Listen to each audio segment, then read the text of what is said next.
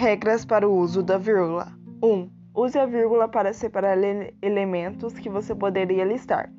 Um erro comum de acontecer é a seguinte frase: João, Maria, Ricardo, Pedro e Augusto foram almoçar.